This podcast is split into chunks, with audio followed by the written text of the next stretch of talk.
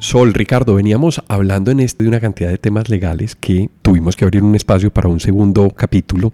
Yo quisiera retomar el tema, Sol, para que sigamos hablando de el aspecto de innovación, qué retos trae alrededor de lo legal para poderle dar un orden a las cosas, a los productos, a la producción de las compañías, porque estamos viendo que no, vuelvo y digo, retomo el tema, somos muy ligeros ante toda esta explosión de tecnologías, de herramientas y de cosas que estamos viendo en el mercado.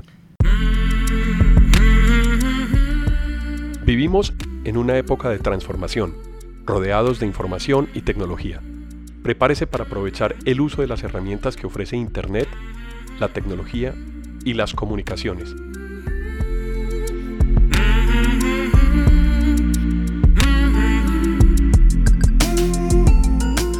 Conózcalas y aprenda cómo usarlas mejor.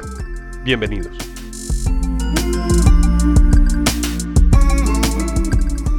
Sí, y como mencionamos en el primer episodio, posiblemente falta divulgación de las normas y también la concientización de los empresarios de que ya hay normas y que las tienen que seguir. Se preocupan mucho, como decías ahora, el nuevo código de comercio que es muy viejo, pero ¿y a dónde están las normas de privacidad y en las normas del manejo de la información digital? Así es.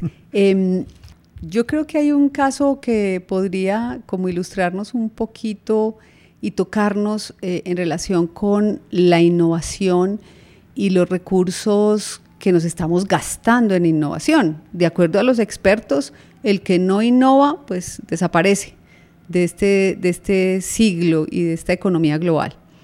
Y no sé si recuerdan el caso de Cambridge Analytica eh, con Facebook em, y eh, este, este escándalo que trató miles de, y millones de datos eh, bajo esa... Pero contémosle a las personas que de pronto no sepan del caso, démosles un poquito de contexto y tiene que ver con Facebook. Sí, tiene que ver justamente con Facebook. Sucede que Facebook dentro de su política hay unas, unas permisiones, entre comillas, de aquello que hablábamos en nuestra pasada sesión. De los click next, next, next, los ¿cierto? Click que nadie lee. Y en una de esas frases, de esas 25 páginas, eh, lo que Facebook decía era que podía entregar sus datos o a sus datos podrían acceder desarrolladores sobre su misma plataforma. Obviamente para crear pues, más negocios digitales. Eh, de, especialmente en el mundo del mercadeo. O sea, es la materia prima de Facebook trabajar con la información de los datos personales de las personas. Por supuesto, Alejo, el negocio más importante del siglo pasado fue la compra de Facebook a WhatsApp. Y, en esto no se compró tecnología dura, ni hardware, ni plataformas. Lo que compró Facebook fue nuestras conversaciones, saber eh, qué necesitamos, cómo nos ubicamos. Cómo nos relacionamos. Cómo nos relacionamos. Entonces, si, si la mitad de la población tenía Facebook, pues comprando WhatsApp, eh, ya tienen entero, la, la otra media parte de la población ya tiene WhatsApp también. Entonces, Claro, esta, esta información, este, esta, yo lo he llamado el petróleo del siglo XXI, los datos personales. Y alrededor de eso, todo lo que la analítica nos permite hacer sobre los perfiles de consumo, los comportamientos de las personas. Em, recordando un poco a, George Orwell cuando hablaba en 1984 del Big Brother, ¿lo recuerdan? No, claro, y eso era súper difícil que ocurriera, pero cada vez fue más fácil, ¿no? Claro, con la diferencia de que en aquella época él planteó el gran hermano como el Estado. Y resulta que hoy, en este siglo, todos nos hemos convertido en el pequeño gran hermano del vecino, de nuestra propia familia, porque estamos hiperconectados y cada vez más exponemos pues, nuestra privacidad y nuestros datos.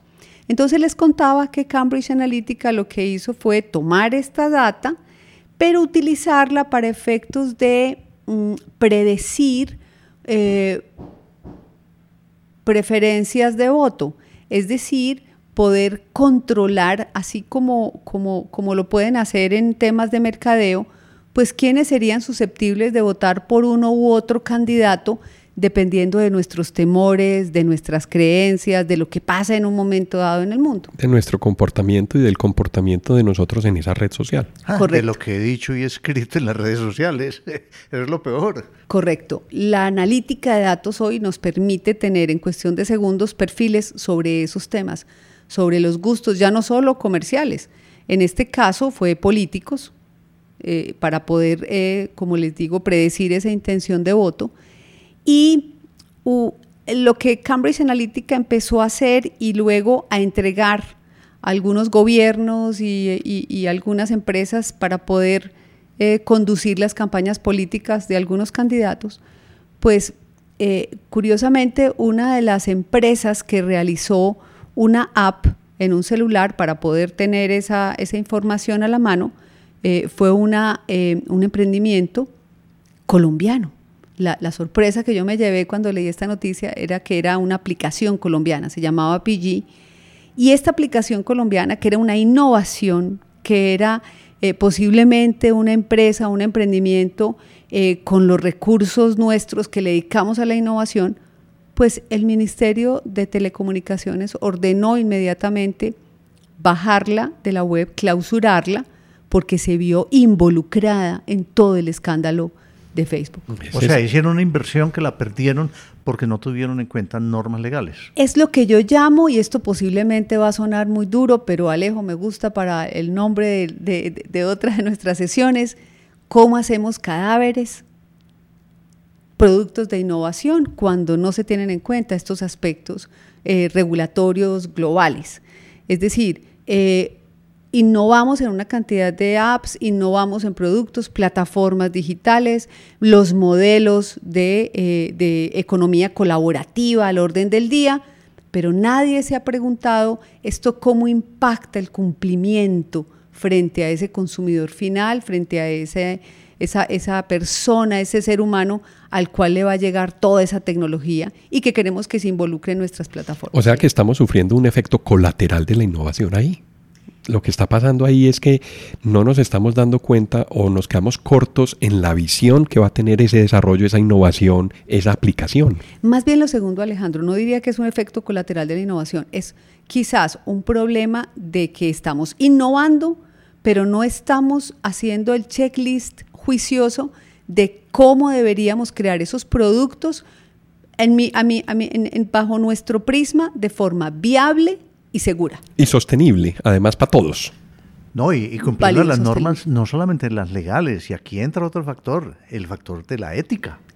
Así es, así es, Ricardo. Hay unos estudios muy interesantes que hoy se hacen en, en algunas universidades, especialmente en Francia, sobre lo que se denomina ethic by design o la ética por diseño, por defecto dentro de los productos. Háblanos un poquito de esa ética, eh, Sol tiene que ver un poco con eh, lo que desde hace muchísimos años el derecho estudia en los temas de responsabilidad del fabricante. Entonces, eh, les pongo este ejemplo, eh, un caso de la vida real. Un fabricante de tecnología IoT, Internet de las Cosas, crea un dispositivo para introducirlo los parlantes de los bebés. ¿Recuerdan cuando los mm. bebés que les poníamos unos parlantes para escuchar de noche? Exactamente. Los transmisores para monitorearlos. De monitoreo. Pues bien, este, este dispositivo, además de que nos permite monitorearlo, con la gracia que tiene el Internet de las Cosas y ese, ese, principio de inteligencia artificial, pues mm, puede eh, avisarle no solo a los papás, sino también al médico en cuestión de segundos si al bebé le está pasando algo porque eso es lo que, lo que supone esa red de dispositivos conectados que permite hacernos pues, más eficientes, salvar vidas, pero resulta que estos dispositivos fueron hackeados por un cibercriminal y comenzó a lanzarle frases eh, terribles, eh, muy vulgares a estos bebés.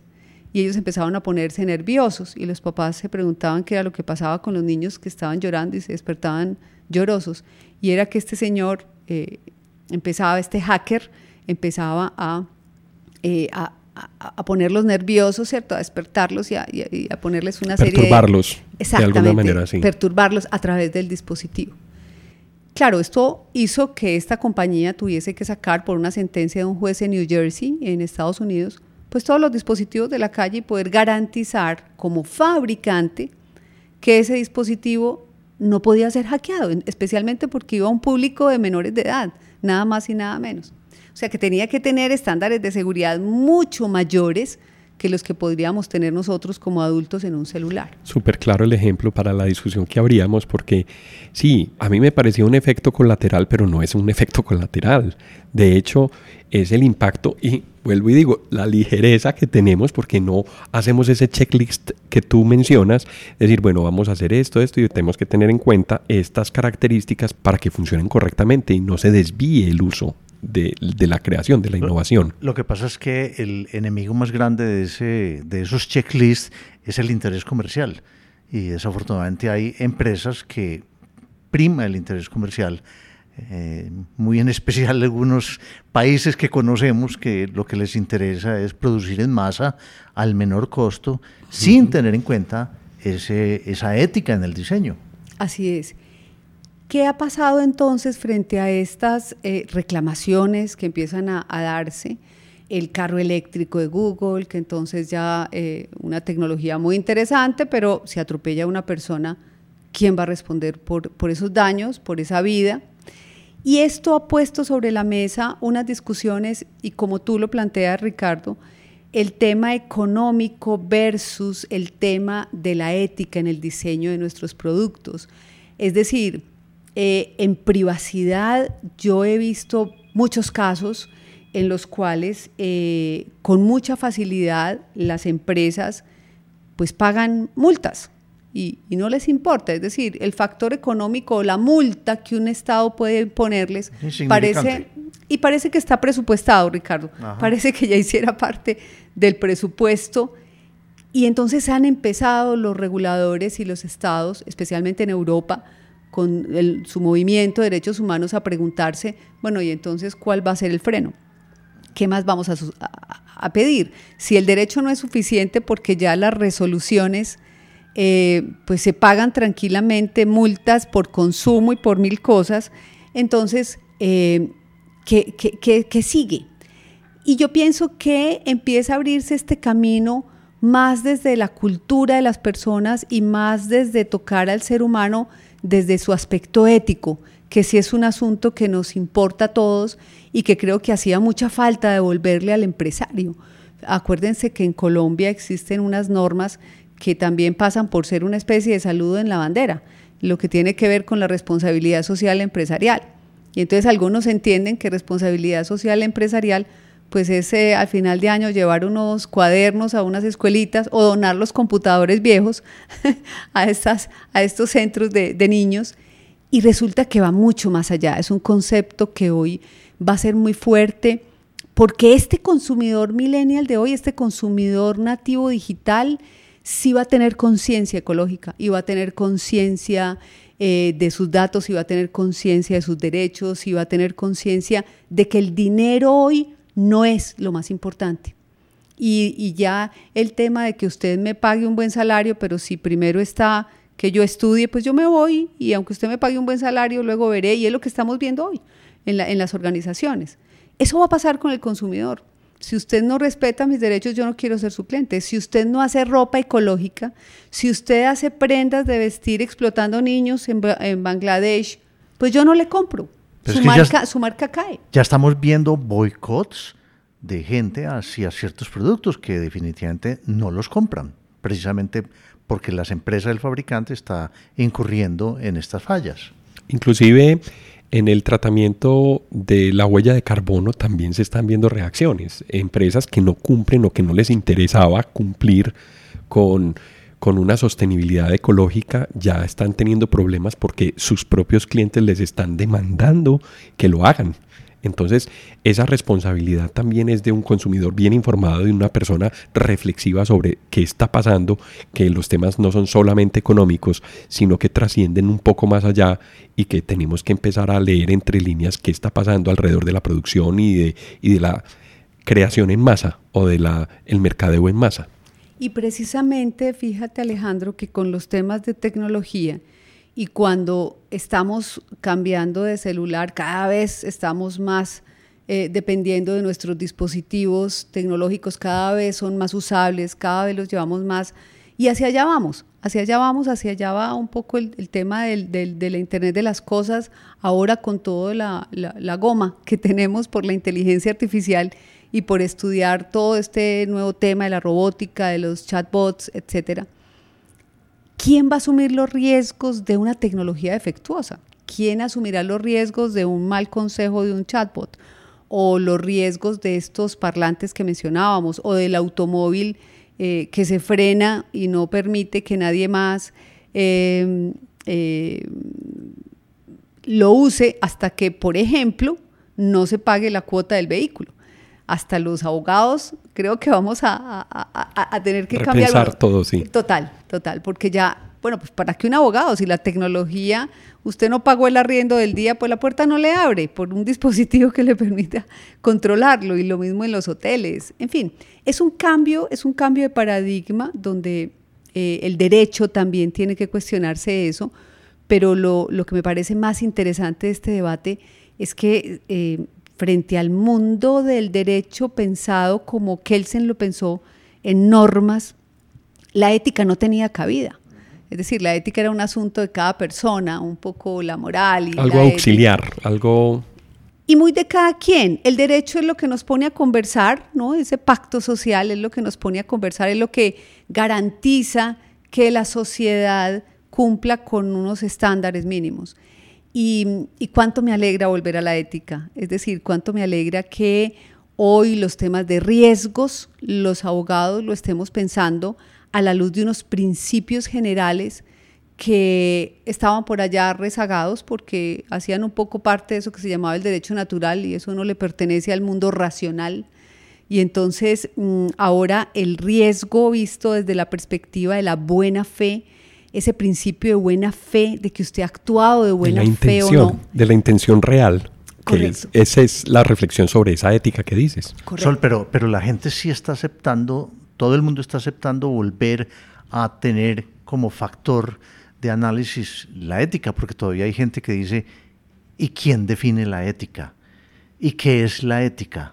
Todavía hay como una nube gris ahí. Yo tengo derecho a pensar como quiero pensar, por ejemplo. Claro.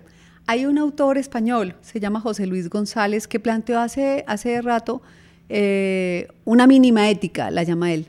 Y él habla eh, de, una, de unos principios mínimos en los cuales, digamos que casi todas las sociedades del mundo nos deberíamos poner eh, de acuerdo.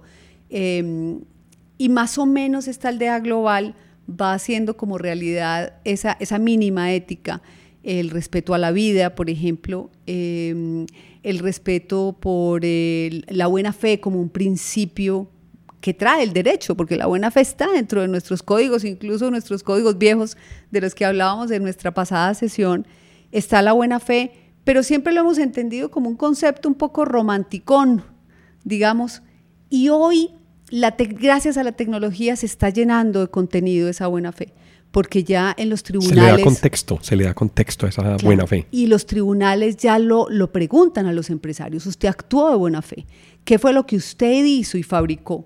esa plataforma digital le dijo la verdad a las personas o no se las dijo. ¿Le aseguró su información o no? Omitió información. Omitió, información. ¿Qué omisiones hubo? Le dijo los riesgos que tenían esos pequeños eh, em, micrófonos de, bueno, micrófonos no. Eh, dispositivos, de, dispositivos de Internet de las cosas. Exactamente, de los bebés para niños, solo imagínense en eso, ¿cierto? Solo para los niños. Usted sí se preocupó porque en su plataforma eh, de contenido adulto no, no, no entren los, los, los, menores de edad y, si son menores de edad en sus juegos de videoplay, ¿qué contenido les está dando para esto? Es toda una reflexión alrededor justamente de esos temas, de la ética, que, estaban tan abandonados por el derecho. Tengo una pregunta ahí, Sol, porque estamos hablando con una abogada, Ricardo, de diseño. Estamos hablando con una abogada de aspectos de ética para el diseño estamos hablando con una abogada de las implicaciones y de riesgos, que ya es un tema un poco más cercano al derecho, pero yo me hago una pregunta.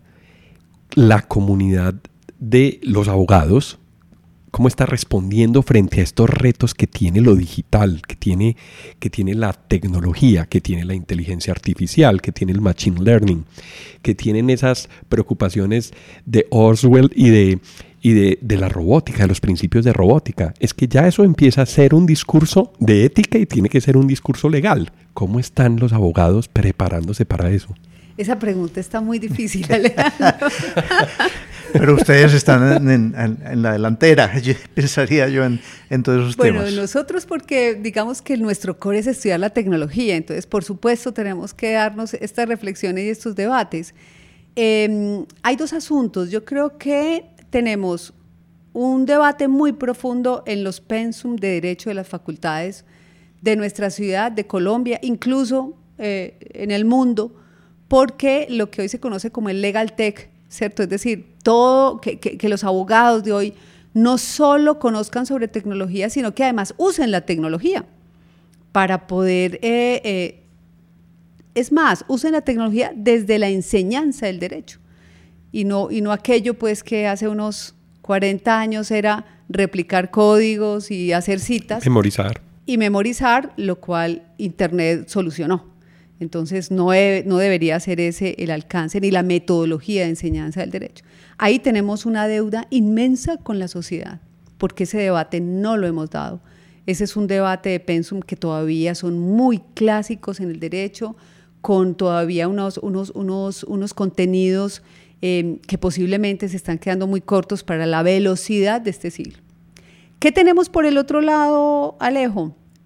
Una juventud, unos jóvenes abogados muy, em, digamos que con esa, ese, nativo digital, ese millennium, esas ganas de, aprender que salen afuera, que ya quieren formarse afuera y que tienen la tecnología ya en su ADN, porque es que nacieron con la tecnología. Entonces están haciendo estas preguntas.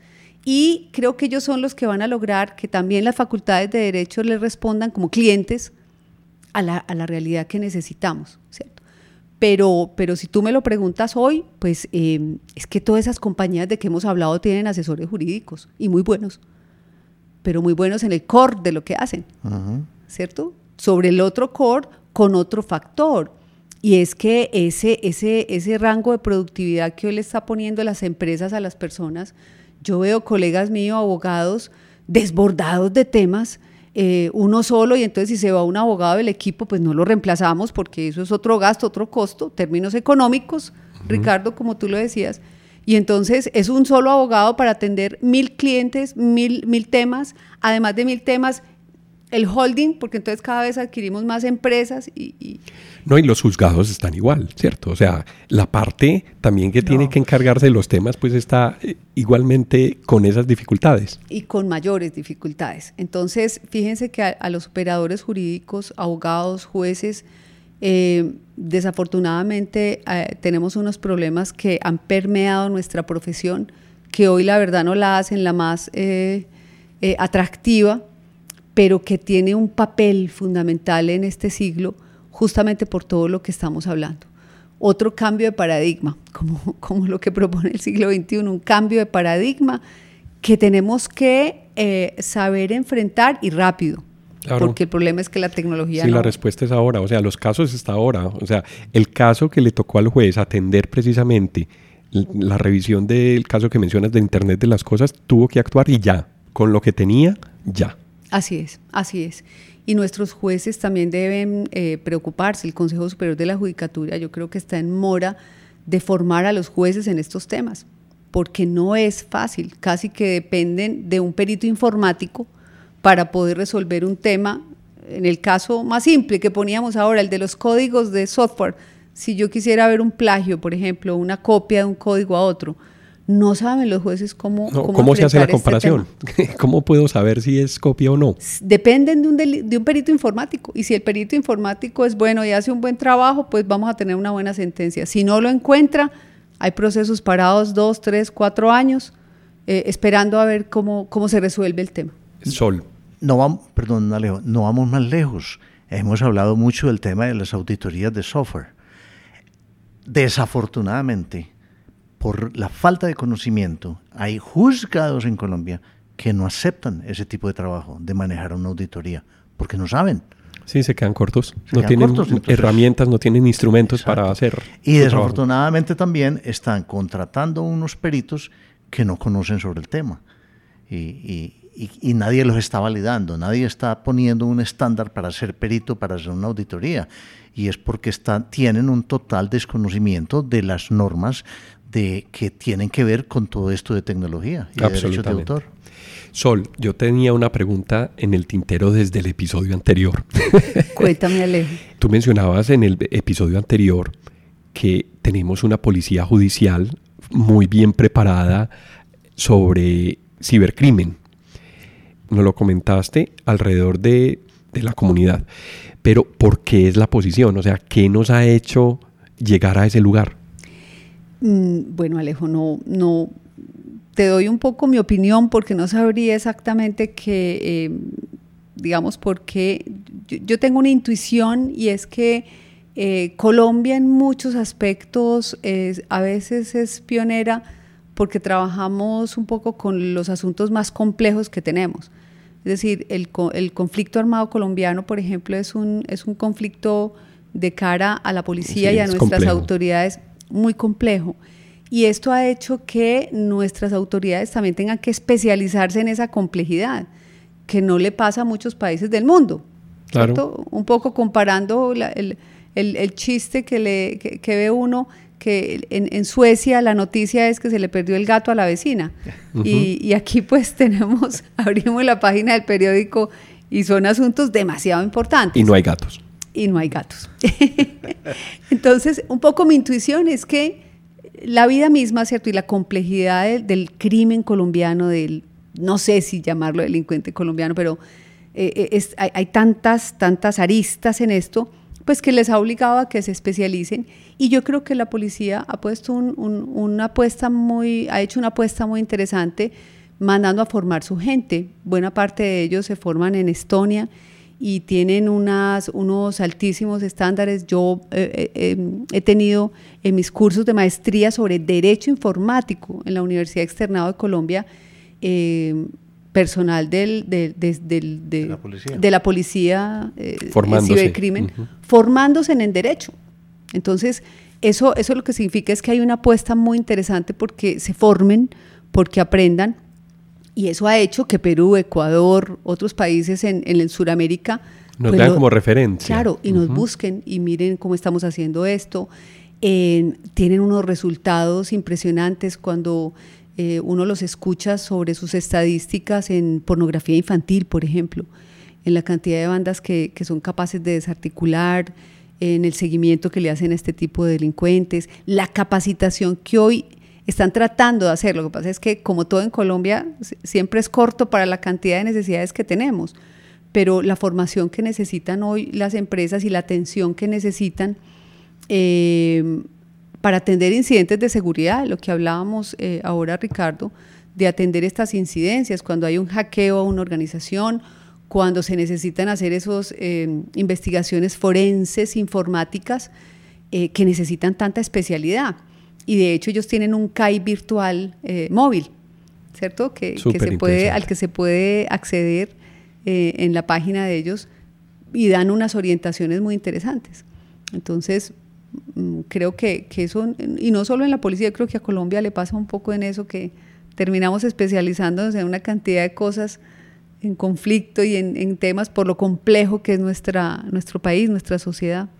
Yo quisiera que nos devolviéramos un poco al tema que hablamos de la ética en el diseño y de eh, la falta de planeación o de visión al desarrollar software y desarrollar aplicaciones de que no se vaya a ir uno o el desarrollador en contra de normas legales y normas éticas, porque ya empezamos a ver casos reales aquí en Colombia donde las autoridades están diciendo, venga, venga, que usted está cometiendo errores. Es precisamente porque podemos estar un poco atrasados, pero de todas maneras en Latinoamérica somos líderes en normatividad y también porque las eh, entidades reguladoras están más preparadas y están actuando más sobre casos que eh, en el pasado nunca se enteraba uno que tuvieran o hicieran una acción de ese estilo. Ahora hablábamos sobre un, sobre un ejemplo y quiero que lo, quiero que lo tratemos, Sol. Bueno, el, recientemente, eh, Ricardo, mm, lo que nos sorprendió eh, un poco, quizás a todos, eh, fue la, apertura de investigación que se le hizo a RAPI por parte del Superintendente de Industria y Comercio. Que todo se genera a raíz de que están usando una tecnología que es relativamente nueva y una plataforma digital que antes pues, no estaban reguladas. Así es.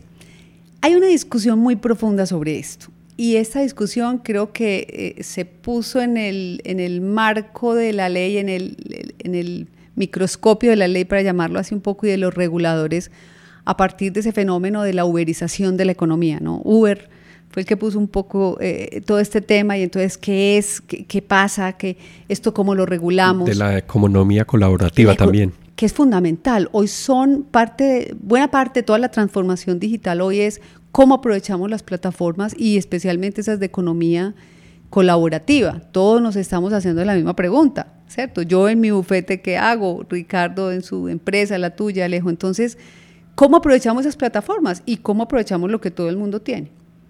Pero claro, si la respuesta la vamos a dar con las normas que tenemos antiguamente, el código laboral, es que es trabajador o no es trabajador, pues esas plataformas nunca van a encontrar una respuesta. Ese es el primer asunto. No hay un modelo que encaje precisamente en el modelo que tiene Rappi, que propone Rappi. Alejandro, es que no puede encajar porque mm, si yo tengo un código civil de 1887 y tengo un nuevo código de comercio de 1971, pues allí no había eso. Bueno, de hecho sí existían los corredores de negocios el tema son corredores de negocios en esta era digital, porque a mí Rappi se me parece un poco a eso y creo que fue lo que la superintendencia le dijo ahora. Usted es una plataforma de comercio electrónico, usted no es solamente una plataforma de corretaje, entiéndase, cuando en, el, de poner en contacto exactamente de poner eh, con el sector inmobiliario. Yo sé quién vende lo que usted necesita. Poner en, en, conversación a dos partes. Exactamente eso es lo que ha dicho Rappi que es cierto y entonces uno empieza a cuestionarse y a decir, bueno, nos sentimos tan orgullosos de nuestro unicornio colombiano, nos sentimos tan orgullosos de que una empresa colombiana esté costando dinero, tenga inversionistas tan importantes en el mercado eh, accionario. Y todos estamos buscando eso. Las grandes empresas, los proyectos de mega emprendimiento están buscando esos emprendimientos que entiendan la ola de, la, eh, de las plataformas digitales y estén allí pero volvemos al tema que nos ha, ocupado en, estas, en estos episodios y es, ¿y el tema regulatorio? ¿Acaso Rappi pensó cómo hacía su modelo de negocio viable y seguro de cara a las regulaciones normativas? Porque al parecer lo primero que se le ocurrió fue decir, no, es que en estas condiciones y términos, si usted lo acepta, señor que baja la aplicación Rappi, pues usted es el, entre comillas, empleador del que lo hace. Y luego ellos dijeron y dijeron, no, esto no es así, y, cambiaron sus términos y condiciones. Y hoy la superintendencia ya les está diciendo, no, un momento, como usted no lo pensó al principio, pues entonces yo como regulador voy a tener que interpretar que es su negocio. Y su negocio es una plataforma de comercio electrónico. ¿Y eso qué significa, Ricardo y Alejo? Que tiene que cumplir con todas las normas del Estatuto del Consumidor. Eso es lo que le está diciendo. Y entonces uno, uno, uno orgulloso de su, de su unicornio y de su empresa colombiana innovadora como Rappi, ¿cuántas se están gestando en este momento? ¿Cuántas se están haciendo sobre este tipo de, de economía colaborativa sin pensar en cómo alineo la estrategia de mi negocio, la estrategia de, mi, de la innovación de mi negocio con los términos regulatorios y y más importante para mí, Ricardo, lo que tú mencionabas, con la ética en el diseño, para que mi consumidor, el que baja mi aplicación, esté tranquilo y sepa que yo le respeto sus derechos, que lo que le estoy diciendo es cierto, que cuando yo le dé siguiente, siguiente, siguiente a las, a las políticas y lo que voy a firmar y los términos y condiciones, pues usted no me está engañando, ni me, está estoy clavando un cuchillo. ni me estoy clavando un cuchillo yo mismo, ¿cierto? Mm. Es, es una lástima, Rappi no lo pensó. Y fíjense hoy lo que cuesta la lesión de una marca cuando está en, investigación de la superintendencia. Hoy aquí, pero van a empezar investigaciones en, todo el mundo. Claro. y el impacto reputacional es gigante. Por supuesto. Es el, mismo tema de Uber. Igual que Uber. Es el mismo tema de Uber. Es una, eh, fue una innovación, es algo que no existía y que por eso podía haber muchas dudas con respecto a qué normas o qué legislaciones le aplican. Pero es por la novedad, por la facilidad que está dando la tecnología, toda esta transformación digital en inventar cosas distintas. Así es. Y no, y bueno, yo diría que hay, hay como dos aspectos. Uno, el tema de que intentar darle respuesta a estas innovaciones digitales y producto de la transformación digital con las normas viejas que tenemos, en mi criterio, no se puede. Sí, es imposible. Es encajar el círculo en, precisamente en el escuadro. Están pensadas para realidades tangibles, materiales. Hay que repensar, no creo que regular la tecnología, la tecnología creo que no se puede regular. Otra cosa es regular los efectos de la tecnología o las actividades que los seres humanos podemos hacer en la tecnología, ¿cierto? usando la tecnología. ¿Bajo qué marco? Bajo ese marco de principios que les decía ahora, porque esos principios sí nadie los va a derogar. Los principios constitucionales, nuestros principios generales, la buena fe, eh, la contratación, los principios generales de esto, nunca van a pasar eh, eh, digamos, regulatoriamente hablando, siempre van a estar allí y yo los tendré que interpretar estas nuevas realidades. Pero intentar que, que todo lo que aparece en la transformación digital, yo lo tengo que ver a qué se me, se me, se me acomoda una norma, creo que ya ese no, esa no es, la manera, esa no es el no es la manera. Ahora bien, el otro tema es, usted empresario, ¿qué acciones va a tomar usted mismo para que sus modelos, y aquí vuelvo con la autorregulación, autorregúlese usted, dese su propia norma y dentro de su marco defina qué es un modelo de negocio respetando los derechos. En este caso, lo que le está diciendo a Rappi la superintendencia es, oiga, los derechos del consumidor, ni más ni menos, nada de Rappi créditos, eh, le tiene que devolver la plata, como cualquier consumidor que consume en Amazon o en cualquier plataforma de comercio electrónico de las que conocemos tradicionalmente. Esto, esto va a dar un vuelco, porque esto va a suponer para Rappi unas modificaciones eh, que qué bueno que se hubieran hecho al principio, cuando la idea surgió, cuando se estaba gestando esa innovación, cuando se estaba gestando ese, ese, ese producto, ese proyecto. Y creo que Facebook es el segundo ejemplo es el segundo ejemplo. Mark Zuckerberg dijo por allá hace como 10 o 15 años que la privacidad había muerto. Y hoy está investigado en muchísimos países, incluyendo Colombia, porque nuestra superintendencia también ya le abrió, le abrió una investigación y tiene unas órdenes muy importantes sobre seguridad de la información en todo el mundo. Lo curioso es que su propia autoridad norteamericana fue la que le acaba de poner esa multa inmensa, la lesión a su marca, y aunque es un gigante de Internet, mucha gente me dice, ay Sol, pero ¿cuándo se va a acabar? cualquier multa que le pongan es una cosquillita al bolsillo.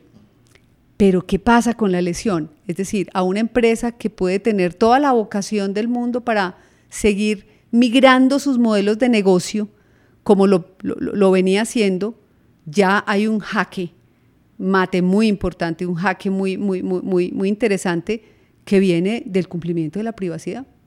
Porque al mundo sí le interesa la privacidad. Y que el mismo usuario se vuelve reflexivo también frente a la posición de por qué no me cuidaron como usuario, ¿cierto? O sea, no pensaron en mí cuando estuvieron desarrollando esos, esos modelos de negocio, que esa es la autorregulación de la que tú hablabas también. O sea, tratar de ir un poco más allá sobre el impacto que tiene la tecnología sobre las herramientas que estamos teniendo hoy en día. Para mí eso es volver a la ética, volver a pensar en la ética, no solamente que lo piense el consumidor, sino que también las, las autoridades regulatorias están pensando en la ética, porque no pueden basarse en esos códigos del siglo pasado o antepasado. Y, aquí me surge otra pregunta. Tú hablas de autorregulación. ¿Qué tan viable es eso? Eh, ¿Basado en qué las empresas van a hacer autorregulación, porque entonces vuelvo y pienso que eso es considerar una ética. Eh, sí, fíjate Ricardo que es posible y para mí es una de las salidas eh, regulatorias de este siglo, para mí es un impositivo de este siglo. Por lo que les decía ahora, regular cada tecnología, pues imagínense, hoy ya empezamos a estudiar, por lo menos yo ando investigando sobre blockchain, eh, ya llevo dos años mirando Toda esa, porque esa promete ser una tecnología maravillosa para la anticorrupción y eso tenemos que hablar de blockchain Tema aquí. para otro podcast. y eso nos anima mucho en Colombia, ¿no? Anticorrupción, blockchain, por favor. Fíjate qué tal que cada tecnología y cada contrato que quisiéramos hacer, dependiendo de la tecnología, lo reguláramos. Es imposible. Entonces, hay un principio de esos generales de derecho, Ricardo, sobre todo en el derecho privado, que dice, usted puede hacer todo lo que la ley no le prohíba hacer. Y en derecho privado significa que hay unas normas más pocas, pocas, e- es contrario al derecho público, donde el empleado público solo puede hacer lo que lo deja la ley. En el derecho privado podemos hacer todo, pero cuídese de que alguna ley, pocas leyes hay, Nunca que no te dejen, así. que no te dejen hacer, que no te dejen hacer algo. ¿Eso qué significa? Que yo puedo darme mis normas, que yo puedo arreglarme, que yo puedo hacer mis contratos, que no están en esas normas, yo ya no voy a mis códigos viejos, Pero sí ¿Cierto? elijo mi alcance, elijo, elijo una frontera, elijo un perímetro donde yo pueda trabajar. ¿Y qué vas a decir sobre eso? Miren, por ejemplo, normas, el Código Laboral nos dice, ahora que estábamos hablando sobre la nube y el teletrabajador, cómo regular el acceso de la nube y el control de mi información en el computador de mi empleado teletrabajador o de mi empleado dentro de la organización, no lo mandemos a la casa, solo en la organización. El Código Laboral no habla sobre esas normas, pero son necesarias hoy, claro. ¿Quién las debería diseñar, redactar? Las empresas. Y lo puede hacer, claro. Mientras no vamos a vulnerar y a poner una, una renuncia, el trabajo renuncia a sus derechos, o sea, no vamos a vulnerar unas normas de orden público, yo puedo hacer mi norma sobre uso de recurso informático, puedo hacer mi norma sobre uso de nube, sobre mi norma de teletrabajo, porque me lo permite hacer la ley siempre y de que yo horarios no. también, y de horarios también. Esa sería una manera también de negociarlo con mi empleador, pues. Bueno, podría ser. Yo Podría no voy ser, a meterme Estoy en los linderos sí, claro. del derecho laboral porque ellos dicen, no, no, un momento. Eso es otra que- cosa. Que, Claro, que pero- no abuse de la jornada, no abuse de la jornada. No, claro, pero, pero es que eso también está cambiando. Claro. Hay gente que quiere trabajar por la noche y hay, y hay muchas disciplinas que se trabajan por la noche. Entonces yo puedo decidir, ve, hago eso a las 2 de la mañana porque yo lo decido como empleado. ¿Cierto? No impuesto como empleador. Eso tiene sus, sus, Sí, sus sombras y sí, sus luces, pues, sí, pero, es. Pero es, eh, era una idea. Pero es un poco entonces, Ricardo, el tema de la autorregulación. Y así con mis normas sobre privacidad y así sobre con mis normas sobre atención de delitos informáticos o es decir, todos esos, esos retos de la tecnología, yo creo que hoy uno de los aspectos más importantes de las organizaciones es autorregúlelo, de su norma, qué puede hacer la gente y qué no puede hacer, qué pasa si la norma se transgrede, qué consecuencia va a tener con su proveedor, con el comercio electrónico que usted está diseñando. Eso es diseñar los modelos de acuerdo a, a- las normas o a la tecnología que yo estoy eh, desarrollando de cara al respeto de sus derechos que hablábamos ahora. Pero eso sí se está dando. Eh, las empresas sí, sí están autorregulándose eh, y, y- y definiendo normas y reglas internas siempre y cuando no vayan contra normas generales escritas en, en- en- en- leyes y en decretos y en códigos. Desafortunadamente, por lo que eh, veníamos conversando y lo que hablamos en el- la sesión pasada, eh, como desconocemos esto, entonces pasa lo mismo de la transformación digital y de los negocios digitales. Sale algo nuevo y lo primero que miramos los abogados es echar mano de lo que conocemos viejo. Y entonces no se nos ocurre, oiga, no, yo por qué tengo que hacer eso si yo puedo crear mi norma de propiedad intelectual, si yo puedo crear mi norma de uso de software, si yo puedo crear mis propias normas en la organización. Eh, muy pocas organizaciones lo hacen. Creo que cada vez más las áreas de TI, curiosamente, son los ingenieros los que están, eh, porque ven la necesidad de hacer estas normas.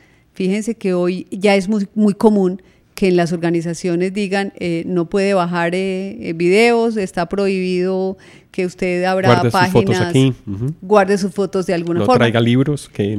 L- Lo curioso es que le están haciendo a los ingenieros, con un riesgo y es que, bueno, los ingenieros todo lo prohíben, ¿no? con mucho cariño, Ricardo, pero lo ven en blanco o negro, dos más dos es cuatro. Y entonces eh, ahí nos falta los abogados eh, involucrarnos más con las áreas de tecnología, obviamente, y trabajar de manera interdisciplinaria, que es lo que haría muy exitosas esas autorregulaciones. Pero entonces volvemos a lo que dijimos en el podcast pasado, que la universidad se está quedando un poco atrás en la educación de los abogados en temas de tecnología. Y tiene que ver con otro podcast que ya tenemos publicado, que es el rol de la educación en la transformación digital. Fundamental, totalmente, totalmente de acuerdo. Nos estamos quedando, lo decía tal vez en la sesión pasada, y es que tenemos una deuda inmensa con la sociedad, porque no hemos dado ese debate. Muy pocas facultades hoy en Medellín, a raíz de, toda esta innovación y de Ruta N y de todo lo que estamos viendo en Medellín, algunas universidades empiezan a, a preguntarse, bueno, ¿qué vamos a hacer? ¿Cierto? ¿Qué abogados queremos? Eh, pero no son la mayoría, ni es un movimiento unificado a nivel eh, país, ¿cierto? Colciencias siguen midiendo grupos, las ciencias sociales somos un poco mm. relegadas, eh, escribimos es carreta, ¿cierto? Son como difíciles los números sobre esas disciplinas. Entonces, en las universidades pensar sobre todo esto y sobre todo en las facultades de Derecho es, es complicado, porque además solo la investigación, ya incluir investigación a veces es muy difícil en las facultades de Derecho. Y otro problema muy grande es que las, muchas veces las facultades o las universidades quieren hacer cambios y es la lentitud para la autorización en los eh, programas, en los, programas en los pensum generada en nuestro propio Ministerio de Educación. Así es, así es. Dos, dos velocidades totalmente distintas, empresa, universidad y Estado.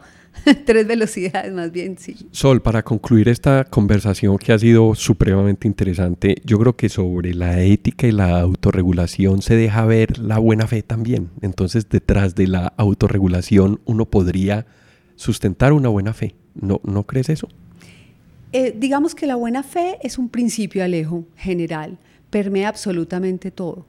Obviamente, y como tú lo, lo, lo estás planteando, cuando yo como un juez, por ejemplo, analizo eh, estos aspectos, eh, unas empresas que llegan con unos problemas, unas denuncias, eh, cuando yo puedo ver autorregulación, cuando yo puedo ver normas que además están pensadas de buena fe, lo que significa incluir la ética y, la, regulación dentro del diseño de mi producto, pues sin duda alguna, sin duda alguna hay un impacto importante y un juez con seguridad valorará ese aspecto al momento de decidir un, conflicto, ¿cierto? Porque es lo contrario de lo que estamos viendo.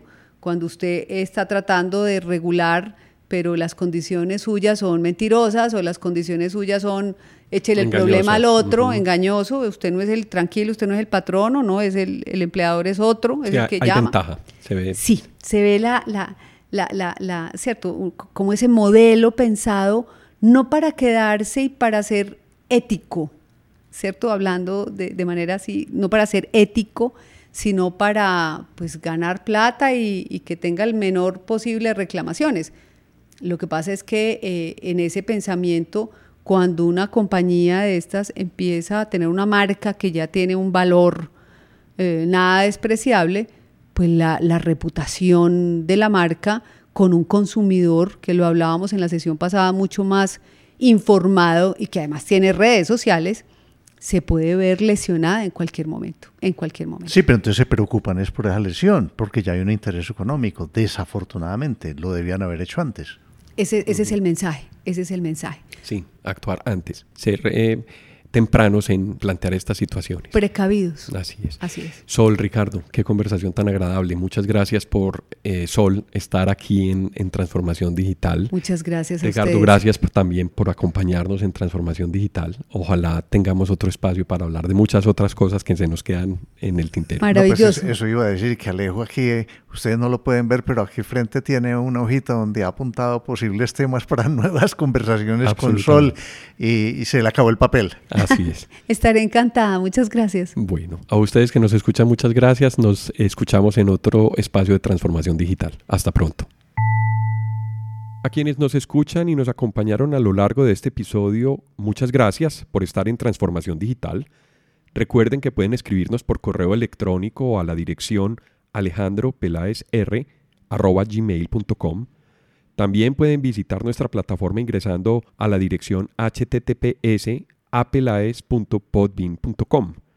En la aplicación de Podbean pueden dar clic a me gusta y dejar sus comentarios. Este podcast está disponible en las plataformas de Apple Podcast, Spotify, Google Podcast, Deezer, iBox, Stitcher, además de la aplicación de Podbean. También cuéntenos qué temas quisieran escuchar en eh, futuros episodios. Si les gustó el tema y si quieren apoyarnos en transformación digital, por favor compartan este episodio con sus amigos y con las personas a quien les puede interesar estos temas. Esto fue Transformación Digital. Hasta pronto.